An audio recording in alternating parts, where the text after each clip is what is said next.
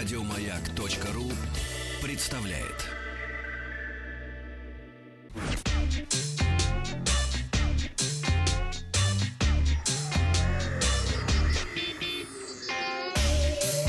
Страна транзистория.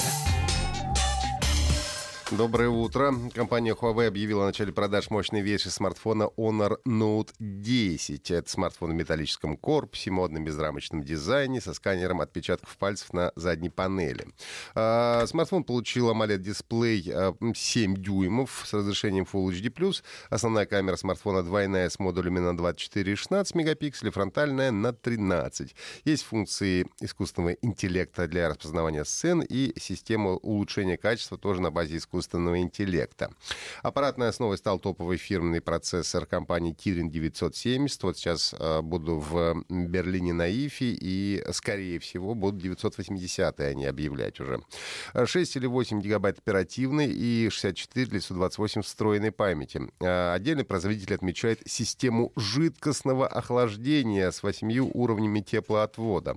Аккумулятор на 5000 мАч с поддержкой быстрой зарядки. И сегодняшнего дня Honor Note Note 10 версии 8 гигабайт оперативной 128 флеш памяти доступен в Китае по цене около 528 долларов США. Будет предлагаться смартфон в черном и синем цветовых вариантах. А, компания Cera, с учетом данных крупнейшего ритейлера электроники бытовой техники США и Канады Best Buy, провела исследование и выяснила, какой продукт компании Apple стал самым продаваемым. Сразу говорим, что это и не iPhone, и не iPad. Исследование компании охватывает период Зарядка, что в несколько лет. Ты почти прав. Например, в 2016 году самым востребованным продуктом Apple оказался кабель-переходник э, Lightning USB, поскольку кабели довольно часто э, перетираются. А в прошлом году году, когда у айфонов 7 и 7 Plus пропал разъем для наушников, самый продаваемый стал переходник слайдник на 3,5 мм разъем. Mm. Да, и, наконец, в этом году лучше всего продаются беспроводные наушники AirPods. А, спустя почти год после появления в российском сегменте интернета мемов с владельцем Tesla и SpaceX Илоном Маском, мемы были замечены на Западе, и теперь пользователи делают собственные мемы. Для тех, кто не в курсе, поясню. Россияне выкладывали в интернет э, странные изобретения, лайфхаки с надписью «Как тебе такой, Илон Маск?». Среди подобных мемов, например, кофейни, который кипятится на включенном утюге, вставленная в железную крышку пробка для того, чтобы пальцы не обжигать, унитаз э, в виде баскетбольного кольца, кольца, веник, намотанный на автомобильный дворник и так далее.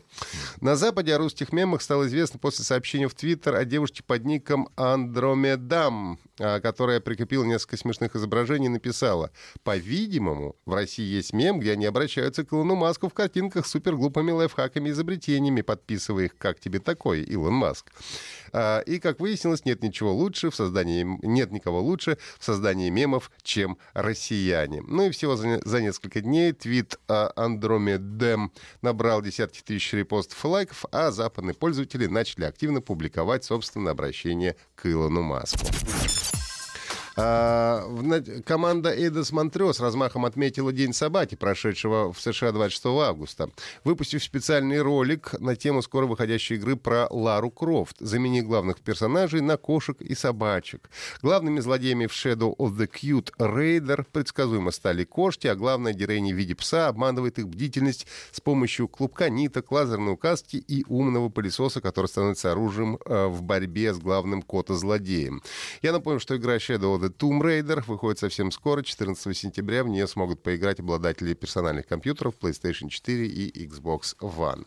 Ну и в начале августа суперпопулярная королевская битва Fortnite все-таки добралась до Android-устройств, но компания Epic решила схитрить и не делиться прибылью с Google и выпустила игру в обход магазина приложения Google Play. Для доступа к игре пользователи должны были скачать специальное приложение установщик, которое, как выяснилось, включало критическую уязвимость. А, уязвимость Уязвимость приводила к тому, что во время инсталляции злоумышленники могли подменить оригинальный установочный файл, в результате получить доступ как минимум ко всем данным на устройстве. А, кстати, тревогу забили сами Google.